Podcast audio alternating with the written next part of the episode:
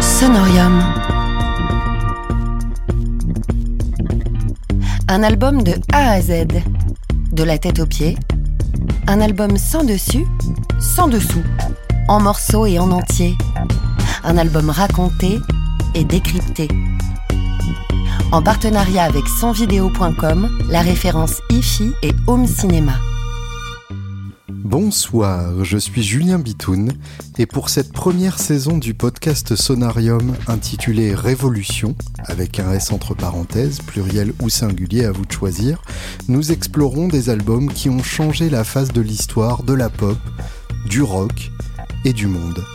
Pour ce sixième et dernier épisode, je vous propose une visite guidée de l'album le plus moderne, post-moderne et actuel possible, le dernier album de Jack White, Boarding House Reach, sorti en 2018 et qui représente à la fois l'aboutissement d'une discographie extrêmement riche et un véritable virage à 180 degrés pour un artiste que l'on pensait connaître.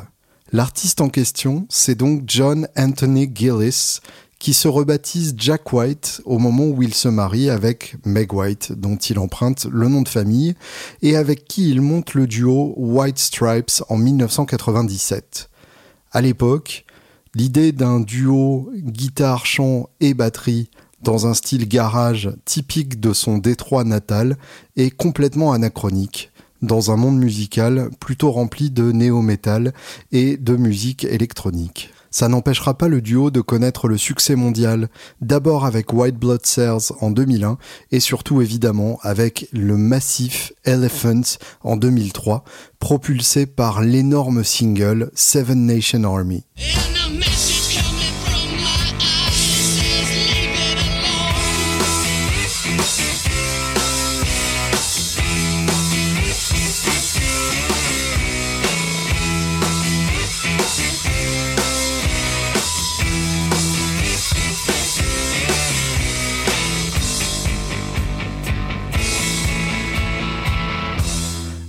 Se sépare officiellement en 2011 et entre-temps Jack White a aussi monté les projets The Raconteurs dans un style plus folk rock et rock traditionnel et The Dead Weather dans un style plus rock indie.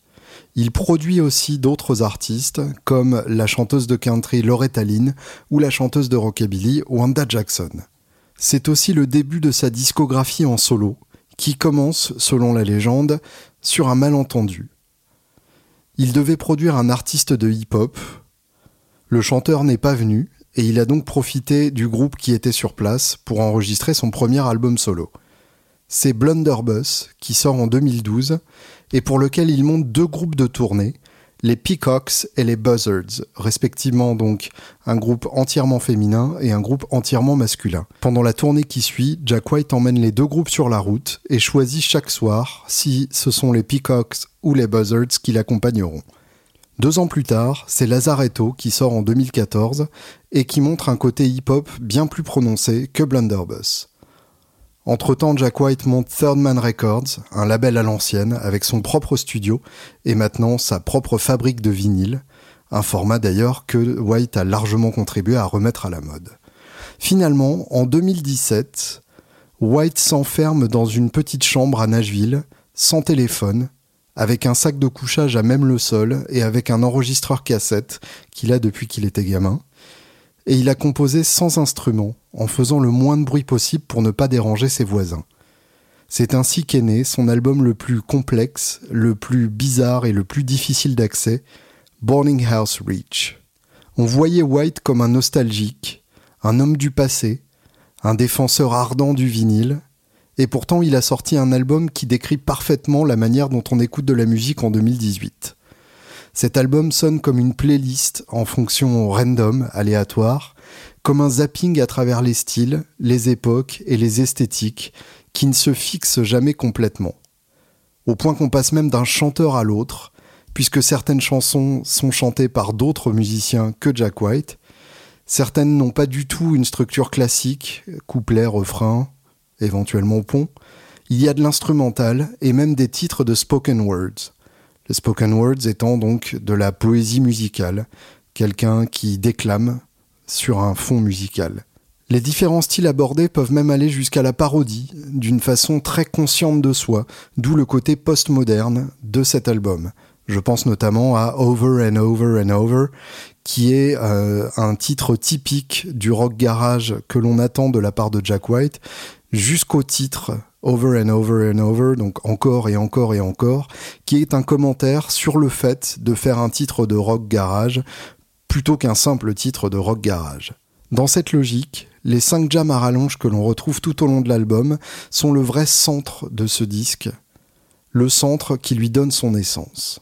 L'album a été enregistré sur les deux côtes des États-Unis, avec une équipe de musiciens à Los Angeles et une autre équipe à New York. Le principe est que Jack White a fait jouer tous les morceaux aux deux équipes et a choisi les performances qui lui plaisaient le plus pour chaque titre, pour chaque partie de chaque titre, quitte à mélanger des enregistrements qui n'ont pas été faits en même temps. On est loin de l'approche roots revendiquée des albums précédents. D'ailleurs, même les groupes qui jouent sur l'album sont composés de membres très variés. On y retrouve des membres de ces groupes de tournée précédents, les Buzzards et les Peacocks, trois sœurs choristes gospel, un pianiste d'un groupe de rock chicano, un bassiste qui est aussi DJ électro, et même Charlotte Kempmull,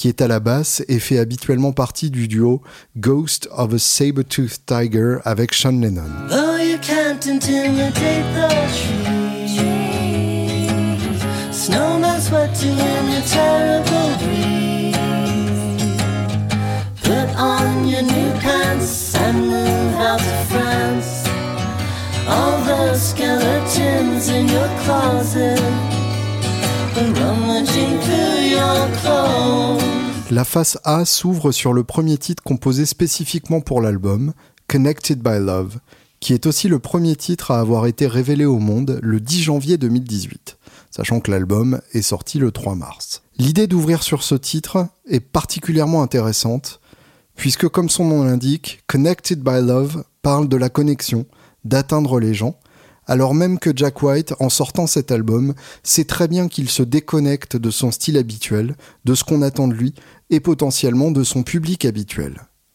C'est un titre gospel, avec un orgue très présent et mixé très en avant, en particulier sur le solo, et la guitare électrique répond au solo d'orgue avec un deuxième solo, mais c'est une guitare électrique qu'on ne reconnaît pas forcément. Elle est modifiée avec un effet très bizarre, et ce n'est pas le jeu ou le son habituel de Jack White. Dès le premier titre, les pistes sont brouillées. Vient ensuite Why Walk a Dog, qui se présente comme un blues classique dans sa structure, mais la guitare y est toujours en retrait, et là encore le solo est très bizarre.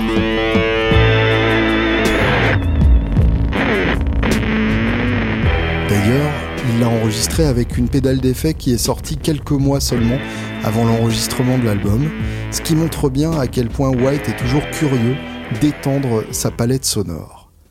L'essentiel de la rythmique est composé de claviers et d'une basse doublée. On a une basse à six cordes et une basse à quatre cordes. Et le résultat donne quelque chose de très sourd et très sombre. Mais la véritable bizarrerie de Boarding House Reach commence avec Corporation, le troisième titre. C'est un instrumental, à part le cri collectif Who's With Me et le discours de White à la fin, qui ne compte pas vraiment comme un refrain, un couplet ou des paroles, et on y constate pas mal d'instruments inhabituels dans l'univers de Jack White. Des bongos, qui sont mis très en avant, des chœurs d'opéra, et même du clavinette, ce clavier typique des années 70 que l'on retrouve chez Stevie Wonder ou chez Led Zeppelin, qui est en fait une version électrique du clavecin.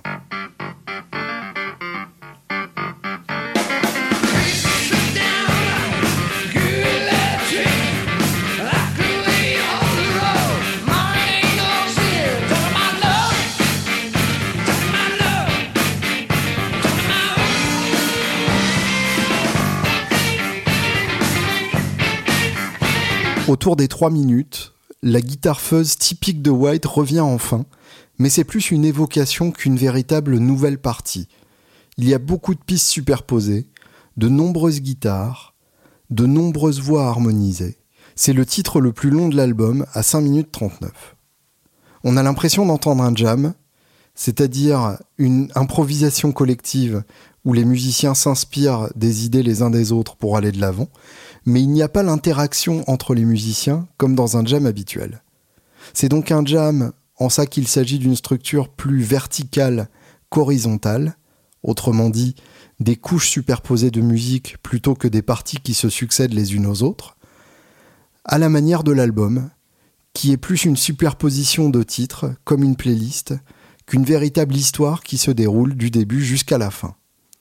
On pense à Prince, évidemment, et à Sly and the Family Stone, le groupe qui était d'ailleurs la plus grosse influence de Prince, deux influences que White n'a jamais revendiquées, mais qui font vraiment sens, jusqu'à l'obsession d'ailleurs de Prince pour le violet, qui est devenue l'obsession de Jack White pour le bleu.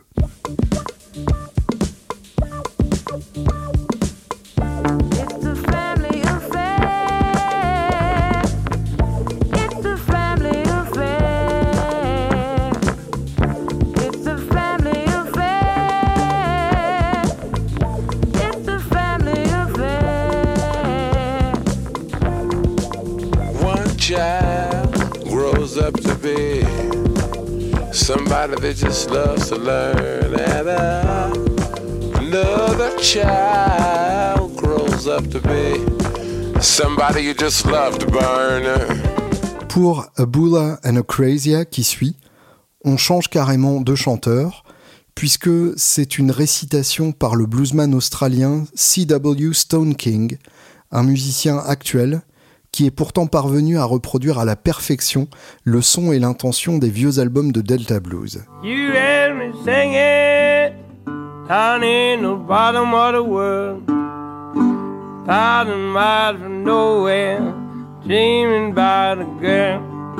Et c'est d'ailleurs le titre le plus court de l'album, qui suit le titre le plus long. En termes architectural, donc, c'est très intéressant. Vient ensuite Hyper Misophoniac, un long jam qui se développe à partir d'une phrase de clavier très dissonante.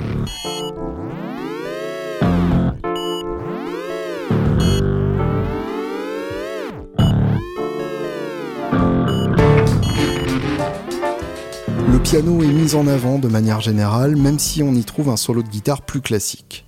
Enfin, la face A se termine sur Ice Station Zebra, là encore un jam, un titre extrêmement complexe dans lequel on retrouve de très nombreuses influences.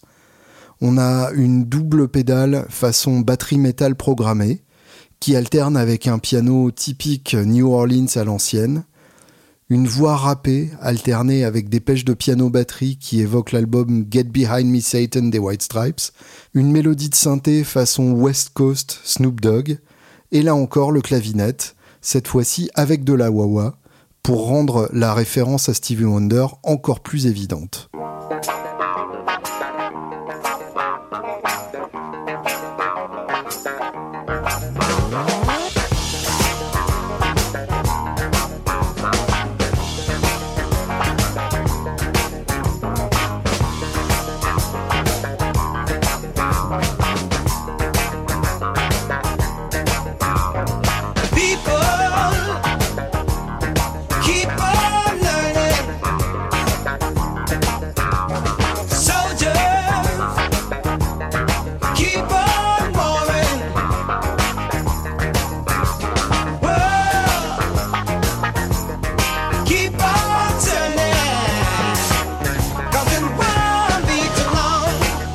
De la même façon que la face A s'ouvrait sur Connected by Love, un des titres les plus facilement accessibles de l'album, la face B s'ouvre sur Over and Over and Over, un titre ultra cliché et attendu de la part de Jack White.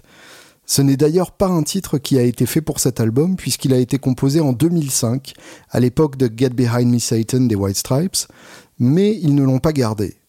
Il a ensuite été envisagé pour un duo avec Jay-Z, puis testé avec les Raconteurs, mais toujours pas gardé. C'est un riff de fuzz ultra cliché, on y retrouve tous les réflexes rock de Jack White, et le titre est bien sûr une allusion à ce côté systématique de sa composition et de ses albums. Il se compare à un Sisyphe du rock. The Sisyphean Dreamer, My Fibula and Femur Hold the Way of the World Over and Over. Le rêveur sisyphéen Mon fibule et mon fémur portent le poids du monde encore et encore. Vient ensuite Everything You've Ever Learned, qui commence sur un ordinateur qui bug et qui oublie le nom de l'artiste. C'est-à-dire que la phrase est répétée mais jamais complétée. Hello, welcome to Everything You've Ever Learned, brought to you by, et ainsi de suite. Donc, bonjour, bienvenue dans Everything You've Ever Learned, ou donc tout ce que vous avez appris, qui vous est amené par, et évidemment, la phrase s'arrête à ce moment-là. C'est bien sûr un commentaire sur l'écoute de la musique en playlist, en random, en oubliant justement le nom de l'artiste. La musique devient un fond musical non déterminé et on ne s'attache plus à l'artiste de la même manière, au point qu'on en oublie son nom. White y prêche comme un pasteur habité sur fond de synthé et de percussion. Et quand le titre explose finalement, c'est le clavier qui explose. La guitare, là encore, se fait très discrète. Suit le quatrième jam de l'album, Respect Commander. Là encore, le chant ne vient qu'à la fin et répète des formules sans la structure d'une chanson. Ce titre est sorti en phase B de Connected by Love en janvier 2018 donc il s'agissait de l'autre morceau révélé en entier avant l'album. Évidemment, ceux qui se sont penchés sur cette phase B ont compris qu'il s'agissait du vrai visage de l'album. Connected by Love était là pour rassurer les fans. Respect Commander était un avertissement sur ce à quoi on pouvait s'attendre. Esmeralda Steals the Show est là encore un titre de spoken word qui répond à Abula and Acrasia sur la face A. Là encore, c'est un titre très court, à 1 minute 43. C'est l'histoire d'une petite vieille qui parle devant un public, qui s'approche du micro et ne prononce que ces mots. And only one moment spoke this simple and poignant five words You people are totally absurd. Et elle ne parla qu'un court instant pour ne dire que ces cinq mots, simples et poignants, vous, les gens, êtes complètement absurdes. On peut y voir un message de White, qui serait la petite vieille donc, pour son public, ou un message anticipé du public à White, par rapport à l'absurdité de cet album dans sa discographie. Get in the Mineshaft, qui suit, a là encore une structure très bizarre. On commence par une histoire qui nous prend direct au trip et qui parle à l'enfant en nous qui aime qu'on lui raconte des histoires. When I was young, I went into an abandoned house. Quand j'étais petit, je suis allé dans une maison abandonnée. Difficile de faire mieux comme début d'histoire et difficile de faire plus captivant. Il y trouve un piano, et on entend donc le piano deux titres plus loin sur Humoresque. Dans Get in the Mineshaft, la voix est traitée au vocodeur. Là encore un effet typique des années 70, et donc ce n'est toujours pas la voix de White qu'on entend, mais une version largement modifiée. Pour What's Done is Done, on retrouve l'instrumentation de Why Walk a Dog, avec son beat typique hip-hop et son orgue mal de mer, mais avec une harmonie country par-dessus. C'est la chanson la plus traditionnelle depuis Connected by Love, avec un couplet, un refrain et même un pont. On a l'impression d'avoir zappé sur une station de radio country, mais l'instrumentation met clairement mal à l'aise. Là encore, il y a un solo d'orgue suivi d'un solo de synthé. Pas de guitare donc en vue. L'album se clôt sur Humoresque, un titre du compositeur Anton Dvorak à l'origine.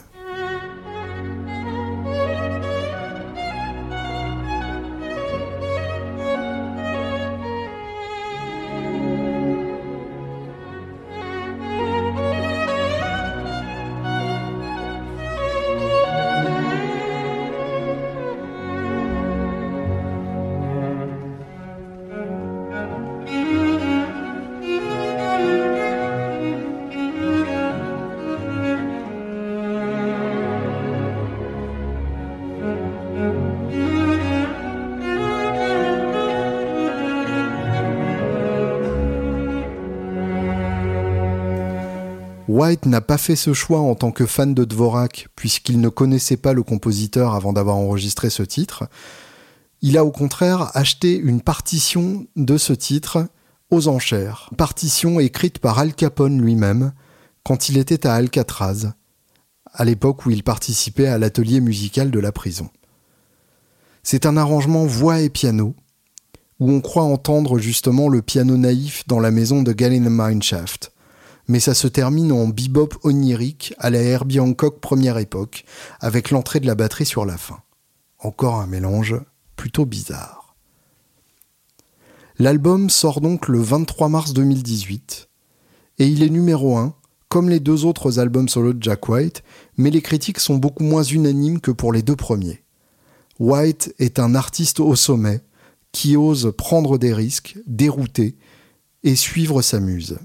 Le visuel est là aussi déroutant, puisqu'il s'agit du premier album solo sur lequel Jack White n'est pas en photo, un style radicalement différent de ce à quoi il nous a habitués. Même la pochette alternative, réservée au fan club, représente son visage, mais sous la forme d'un masque. Le titre Boarding House Reach peut évoquer pas mal de choses. Boarding House, c'est la pension de famille, un peu comme un bed and breakfast, qui fait sans doute allusion à l'appartement dans lequel il a composé l'album. Reach peut être vu dans deux sens. Ce sont les bruits et les échos fragmentés qui sont parvenus jusqu'à cet espace de création reclus. Et c'est d'autre part le public qu'il tente d'atteindre avec cet album. Pour représenter Boarding House Reach en tournée, il assemble un groupe avec deux claviéristes d'un côté de la scène et la basse batterie de l'autre. Lui est au centre, séparé physiquement du groupe par quelques marches, entouré de ses guitares et de trois micro-chants. White essaye, White rate parfois, mais il surprend toujours. Merci d'avoir écouté ce podcast, j'espère qu'il vous a plu, et je vous donne rendez-vous l'année prochaine pour une deuxième saison du podcast Sonarium. Ce podcast vous a été présenté par Sonorium, en partenariat avec sonvideo.com. Retrouvez toute la programmation des sessions d'écoute Sonorium sur le site sonorium.fr et sur les réseaux sociaux.